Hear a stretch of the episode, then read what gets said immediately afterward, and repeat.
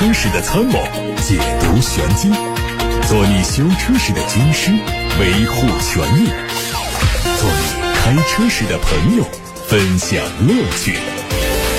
调频九二七，傍晚六点半，董涛说车，只和车友在一起。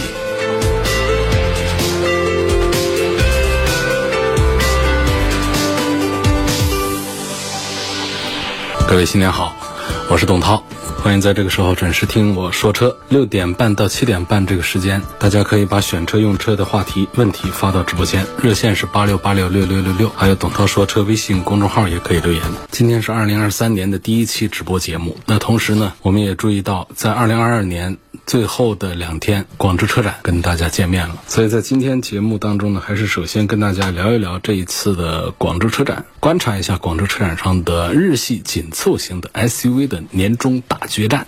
说在这次的。赶上二零二二年尾巴的广州车展上呢，马自达呀、本田呐、三菱呐都有所表现，我们就来分别看一看。我们首先说一说马自达的 CX 五零这个车呢，在线上发布的时候，官方就给它定了调子，叫紧凑型的 SUV。但是它这个尺寸拿出来之后呢，你会发现呢，它有点跟紧凑两个字啊不好联系，因为它的车长是将近四米八了，轴距是超过了两米八。你看看我们这个途观 L 轴距才两米七几。车长呢也是才四米七出头，这就意味着长安马自达希望通过跨界跨级的市场定位来提升它的竞争力。广州车展期间呢，这款车的内饰还没有公布，据说这内饰的材质没有最终定型，但是可以确定的是，国产车型的后座的空间是比海外版要大五公分以上的，这是因为它的车长做了增加。另外呢，听说它前排座椅的靠背的厚度有改变，同时呢，后排的靠背呢也有所后移。这样一来呢，这个后排的空间、腿部的空间就会更加的宽敞。再加上它还拥有国内消费者最喜欢的一个配置是什么呢？就是大天窗。当年消费者喊的最多的这些需求，这次长安马自达终于是都听进去了。另外呢，它的后排的地板呢，中间是更加的平整。原因是什么呢？它没有四驱。那么新车发布之后呢，也招来了一些吐槽啊，比如说原来 CS 五上面是有多连杆独立后悬挂的，说不会出现在这款车上，这在如今的主流紧凑 SUV 市场上是严重的不正确了。但是话说回来呢，有的时候啊，我们光看配置表啊，还不能代表就是这个车的真实表现。经常我们看配置表啊，特别好的开起来这个车不怎么样，但有的车呢，配置表上一看是一个非独立悬挂，但是开的感觉还特别的棒。但这个就是要看后期的测评当中的。真实表现。动力方面呢，二点零、二点五自然吸气，没有涡轮增压，配个六 AT，这个在当下来说呢，属于是比较落后的配置了。说的婉转一点呢，就是比较成熟。你这样的动力组合呢，确实已经是让大家觉得有点老古董的感觉，已经陪伴大家很多年了。但是它这个两点五的自然吸气呢？还是加了一点技术，比方说加了一个闭缸技术。本来四口缸在需要大动力的时候，四口缸一起干活儿；到了高速巡航的时候呢，它可以关掉一口缸、两口缸的。关掉几口缸呢，油耗表现就能更好一些。但是呢，油电混动这样的技术。仍然是没有发布，所以我们过去老是在吐槽说这个马自达怎么在技术方面那么的保守啊？人家都在做，不说是纯电动吧，就说是混动，不说是插混吧，就是普通的油电混动这些东西，哪一家汽车品牌没有做呢？马自达它就不做。且不说这些，就涡轮增压它都懒得做。然后像这个自动变速器一直停留在六 AT 这样的级别上。所以你说这个车上呢，就是马自达家比较成功的地方，就还是在于哪儿呢？就设计。确实，你看马自达的每一台车的内外设计啊，都做的。很有新意，但你要看到它的真正的汽车的行驶技术方面，三大件方面确实是乏善。可陈就在这次广州车展上呢，在长安马自达隔壁那个展台是广汽丰田，人家广汽丰田现在已经导入丰田的第五代混动技术了。都知道丰田的混合动力还是名声在外，出道比较早的。到了第五代，这就已经是一二十年的老技术了。当然不是说现在上的是个老技术啊，就是它混动技术已经发展了很多年了。当然了，马自达的领导者呢，对于马自达这方面呢，也有一些自己的认识。他有一句经典的话叫做：“全世界只要有百分之二的消费者认可。”颗马自达汽车就可以了。说这个话的时候，不知是不是真的算过账啊？你要真算账的话呢，你要按人数算的话，那个数字就特别大了。我们最好是按什么呢？按年产量汽车来算。说现在我们全球一年大概出产多少辆汽车呢？最高峰的时候是二零一七年，曾经将近一亿辆，一年产将近一亿辆汽车。现在呢，跌下来大概在八千万辆左右。按照这个八千万辆左右来算百分之二的话，将近两百万台。两百万台呢，在一个全球范围来讲的话呢，这个数字呢不算是很高，有很多都是千万级别的。但是呢，从这个绝对量上来讲啊，就是对于一个工厂来说，两百万辆已经足够让它衣食无忧。但是呢，仍然是属于没有什么抱负、没有什么理想的一个说法，就是它整个营销体系还是相对比较保守的。它已经很长时间没有投放新的产品，所以现在应该讲叫时隔两年时间，马自达终于是在中国再次投放了新的产品，提升了车辆的尺寸。提升了后排的空间，那它会不会卖爆啊？我个人觉得难度是非常非常的大。这尺寸是还不错，但是呢，其他的卖点远远还是不够的。品牌没有卖点，粉丝老了。就是对马自达比较忠诚的一波粉丝，是当年马六的那一波粉丝。那波粉丝现在已经老了，哎，这个老也不能这么说的这么绝对。反正就是过了再喜欢再回头去买马自达的年纪了。那么再年轻的呢，对马自达这个品牌是很陌生的，怎么办？所以这个品牌示威啊，粉丝退场。再加上什么呢？就是本身这个传统燃油车市场已经是趋势向下，很多品牌都是表现平淡的。这个时候，你说还想复制一个马六的那个时代，那是万万不可能的。你想达到 CX 五的那样的当时的一个热度，我觉得都非常的困难。CX 五出来的时候，新能源车还在哪儿？那还是个新鲜东西。所以说，刚才讲技术上也是比较保守的，只是尺寸上有所加大的一个马自达的 CX 五零呢，想火起来，我个人认为还是相当的难啊。第二个品牌呢，说一说三菱，或者说我们说一说全新的欧蓝德。我们都想不到，第三代欧蓝德在国内卖了将近十年时间，二十万买一个两点四排量的四驱，简单、稳定、耐用、空间大，还有点越野的能力。对于已经开始缺乏激情的中年男人来说呢，这样的一个车其实是刚刚好的。那么在广州车展上开启交付的这个全新一代的欧蓝德，它又会是谁的朋友呢？二零二二年的三菱呢，已经有了日产和雷诺两个攻守同盟，全新一代欧蓝德呢，也很自然的成为了奇骏的同门师兄，因为他们是同一个平台出来的车。那好在它在动力方面保持独立，一点五 T 四缸机加四十八伏轻混，避开了奇骏踩的那个三缸的坑，而且它的超级四驱系统呢，也是让它保留了不错的轻度越野能力，叫 SAWC 四驱系统。三菱的四驱还是有一点小口碑的啊。再看它这个四缸。一点五 T 有一个两百一十五匹马力，这么一个账面数据看起来还行。全新欧蓝德的整备重量呢？有一点八吨，虽然说账面数据看起来还不错呢，我们也没有试驾到它，但是我们还是不能指望它能带来什么惊喜，因为欧蓝德从来都不是让你能够在红绿灯那儿领先一个车头的选手，它总是慢悠悠的一个车。呃，从上一代的朴素的中控到这一代呢，得到了沃德十佳评选的内饰呢，欧蓝德它在内饰设计方面或者说内外设计方面都算是在全新一代欧蓝德上是打了一个翻身仗，但它其实是很克制，它没有用那种大连屏。这样的激进的设计，保持很足够的简洁和时尚，还不错啊。至于它的七座版呢，就没什么可说的啊，聊胜于无。好在它的后备箱呢，实用性还很不错。那这样的一种克制呢，同样是体现在外观部分，硬朗的、厚重的，同时还有点个性的这种大胆的又不过于张扬的外观设计。这样的风格和尺度的拿捏呢，显然不应该是年轻人的菜，年轻人应该不大会喜欢这种风格。我们再结合三菱这个 logo，留给大家的是什么？相对比较成熟的，甚至是成龙那个时代的，当然现在也不是说成龙时代就过去了，就是成龙最火的那段时间呢，跟三菱呢还是接触比较多的。意思是说，这都是二十年前的东西了，就是它相对比较成熟的这种品牌形象，追求高性价比日系品牌的比较偏成熟的消费者，应该是三菱全新一代欧蓝德的一个目标人群。说到性价比呢，我们都知道维持上一代欧蓝德不错的销量的呢，其实是什么呢？是动不动就几万块钱的优惠啊，价格的优势。所以说呢，第四代欧蓝德呢，需要的可能是更多的时间。接下来呢，我们要跟大家聊一聊东风本田的 CRV。当然，在后台呢，我也看到有朋友的话题发过来，我们要跟大家一起同步一下啊。有个网友问我说：“宋 MAX 新能源这个车怎么样？应该选哪一种配置的性价比最高？”二零二二款的宋 MAX 呢，它有两个续航的版本。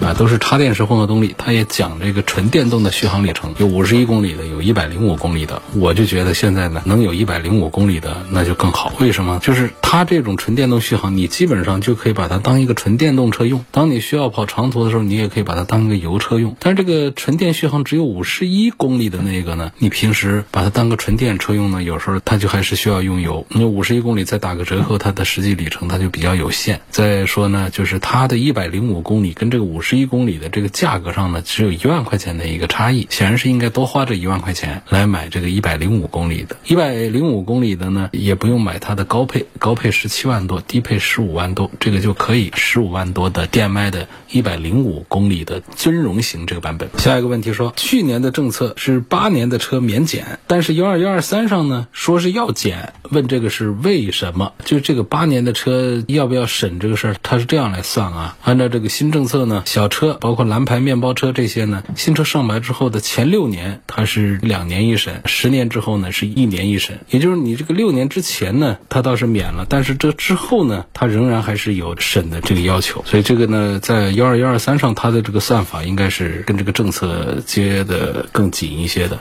它是没有什么问题的。六年、十年以内的私家车，在第六年和第十年分别要做一次审车。那么第八年呢，就说是不审车不上线的话呢，也是要领取检验的一个标的。十年以上的私家车呢，每年要进行一次上线的检测。审车通过之后呢，车管所才会发放检验合格的标志。之前的规定是六年以上、十年以内的是需要每隔两年审一次，十五年以上的要半年审一次。这个新政策呢，在实施上呢，还是减轻了审车的时间和金钱的成本，还是比较人性化的。好，下面我们来说 CRV。那从这个全新思域发布之后呢，全新的 CRV 呢也就没有了悬念高度家族化的设计呢，也确实是有一些无趣啊。那甚至是汉兰达在北美的劲敌也是用这个模子给刻画出来的，再加上三大件基本不变，所以呢也让人觉得心意不足。但它毕竟说法叫换代，很懂得这个中国市场需求的这个本田呢，还是带来多方面的提升。轴距和车身进一步加长，而变大之后呢，同欧蓝德一样，在车里是塞进了七个座位。在很多中型 SUV 的第三排座椅呢，都只是仅仅是能用的情况下，它这个七座的紧凑型 SUV 的第三排的空间的表现和舒适度可想而知，应该是没有多大意义的。它这个意义可能就是给你一个多的选项而已。智能科技配置有多大变化呢？因为这应该是重中之重的。那么用的宏大的3.0系统呢，终于是跟上了目前互联汽车的这个大的趋势。同时，它也可以支持 OTA 的远程升级，中控屏的尺寸也不再寒酸，做到了十英寸以上。然后娱乐功能还有 APP 的兼容性上，肯定是没有咱们的中国自主品牌做的那么的超前，但是它也其实是够用了，完全可以满足本田用户的基本一些需求。那么趁着换代呢，新车还全系都配上了膝部和后排乘客的。侧面的安全气囊，从这一个小的配置项目上，它是赢了丰田的荣放的。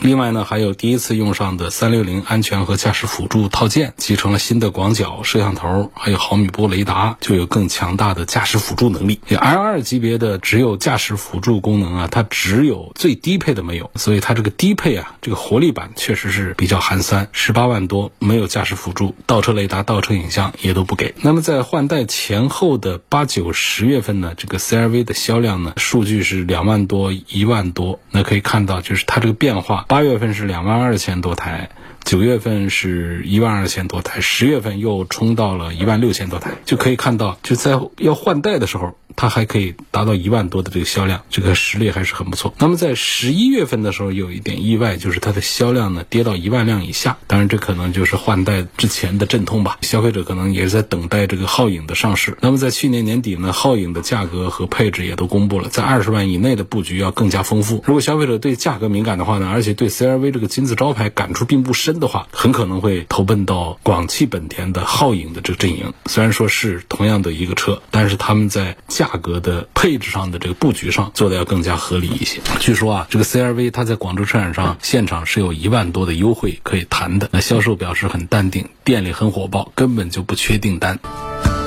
最后还要跟大家说的一个车呢，就是奇骏。奇骏呢是二零二一年七月份上的全新一代奇骏。按照规划的话，二零二二年就该是它销量的收获期。但是呢，从半年的销量看的话呢，实在是成绩是比较差。半年的销量还不如别人一个月的销量的成绩。长期的每个月就是两千台左右的一个销量，这是很惨的。这说来说去呢，大家还是不愿意接受它的三缸发动机。那日产的营销宣传对外说呢，就是你一定要对比试驾，通过真实的。体验才可以感受到我们这款发动机里头的黑科技。但你说这个话的同时的话呢，一些其他的品牌都。认识到了我们中国市场对三缸发动机是相当的排斥的，一些品牌都已经是拆掉了三缸机，准备再回归到四缸发动机的市场去了。在二零二二年的八月份传出消息呢，日产会通过两年的研发为奇骏换回一台四缸的发动机。那么从这个时间节点上来看呢，就正好是赶上奇骏的中期改款。那么这两年呢，恐怕对于奇骏来说是额外难熬。从广州车展上来看的话，它的优惠是能谈到一万五左右，能卖一辆算一辆。两年之后就。就算是换回四缸机的话呢，这两年的别人跑多快呢，那都很难讲了。比方说像这个丰田的荣放，荣放的日子就比奇骏的日子要滋润很多。它这个产品本身在配置、动力方面都没有明显的短板。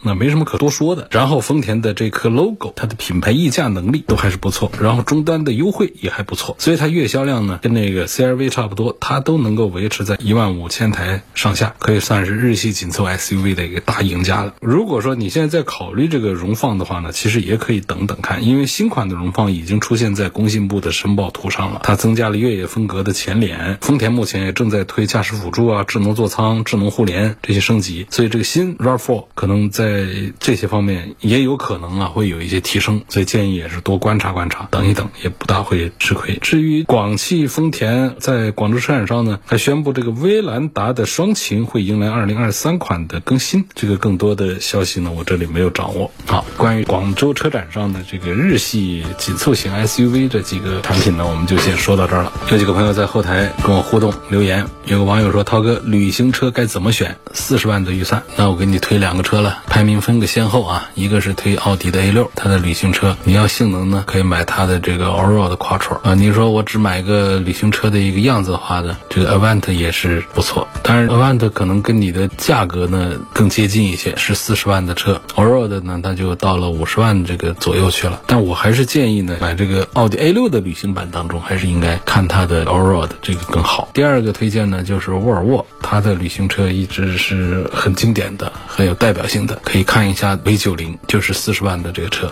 那这个车呢，它一直在车友心目当中看，这就是一个很经典的、很懂得汽车生活、很懂得汽车发达国家的这种汽车的风情的一个代表产品。所以我推荐这两个车，你看一下。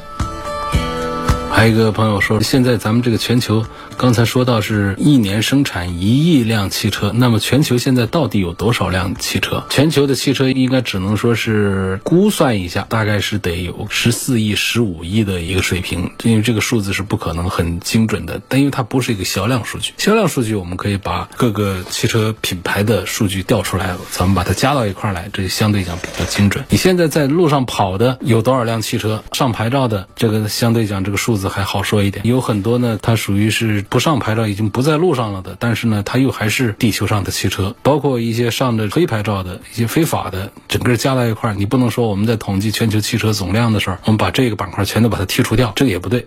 我们现在没有谈合法不合法，我们只在问全球现在有多少辆汽车没有被解体的还在的，有一个数字是说的是十四亿多辆汽车。那么我们国家是多少辆汽车呢？大概是三亿辆汽车，我们国家的占比还是比较大的，就是我们国家现在拥有的汽车。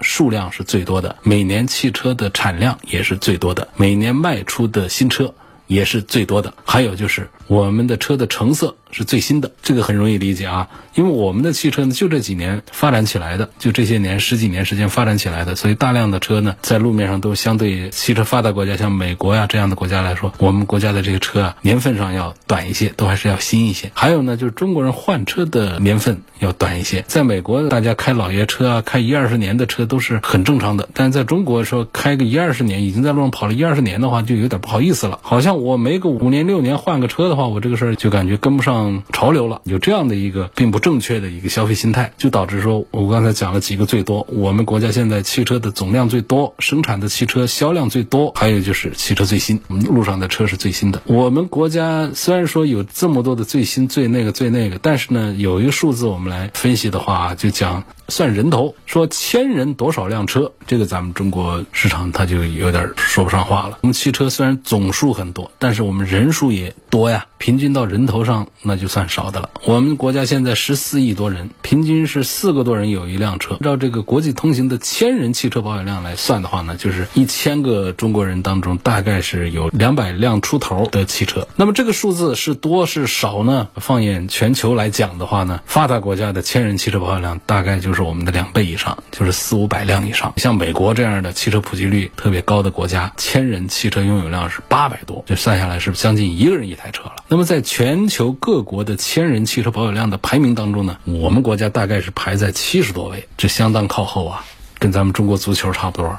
所以说，我们也不能简单的用千人汽车保有量来做类比，因为我们国家能给汽车提供的道路资源呢、停车场资源呢，这些公共资源已经非常紧张了。千人保有量，你要达到这个发达国家水平呢，目前看呢，似乎也就不现实。就这样，我们千人才两百台，路上都已经堵成这样，停车场都已经稀罕成这样，你要真干到个八百台的话，那就别上路了，车都开不出门了。所以这个道路资源这方面，因为我们的人口的基数太大。然后呢，尤其是在大城市，这城市里面的人口的密度也特别大，就是我们两百多万台车，大量的集中在。这些城市里面，那当然它这个道路交通它就有点跟不上。那么在美国这样的国家呢，它的汽车呢，它平均的分布，它城市、农村，它到处都是把这千人八百台车把它撒出去，它在路面上的这种拥堵的这种情况呢，比我们国家的都还是要好一些。它不会像我们这么堵，包括停车的资源也不会是这么的紧张。像这些国家，他们经常是提倡到这个路边的靠边停。我们国家这个画靠边停的这个车位呢，画的就可紧张了，就很少的一些。地方才可以靠边停，大量地方要讲城市整洁干净，不让在路边上停车，这都是一些原因吧。就是我们的资源感觉不够用的一些原因。因为今天时间不够了，我还是很想跟大家说一下这个咱们中国的平均车龄的这个话题，就中国汽车非常新的这么一个话题，大概就是五年左右的这样一个车龄，这实在是相对于汽车发达国家来说是太新太新了啊！二零二一年底的时候，美国的平均车龄是多少呢？大概是十二年以上，欧盟的平均车龄是十一年多。以上，日本呢平均车龄也是八年多以上，那我们国家呢平均车龄是五年，五年这个车就得换掉了，或者说就是讲的是在路上跑的车，平均算下来才出厂了五年左右，这得是多新的车呀！这几十年当中呢，发达国家的平均车龄其实还是在一直的缓慢的增长的。美国其实在九几年的时候数字也没这么高，是一年一年的涨起来的，现在是十二年多，九几年的时候也是不到十年的一个车龄。好，今天就说到这儿，感谢。谢谢大家收听和参与晚上六点半到七点半钟直播的董涛说车节目，祝各位新年快乐！这是我们二零二三年的第一期直播节目。明天晚上六点半钟，我们继续在这里说车。欢迎通过董涛说车的全媒体平台收听和关注董涛说车。他们广泛的入驻在微信公众号、微博、蜻蜓、喜马拉雅、九头鸟车家号、易车号、微信小程序梧桐车话，还有抖音等等平台上。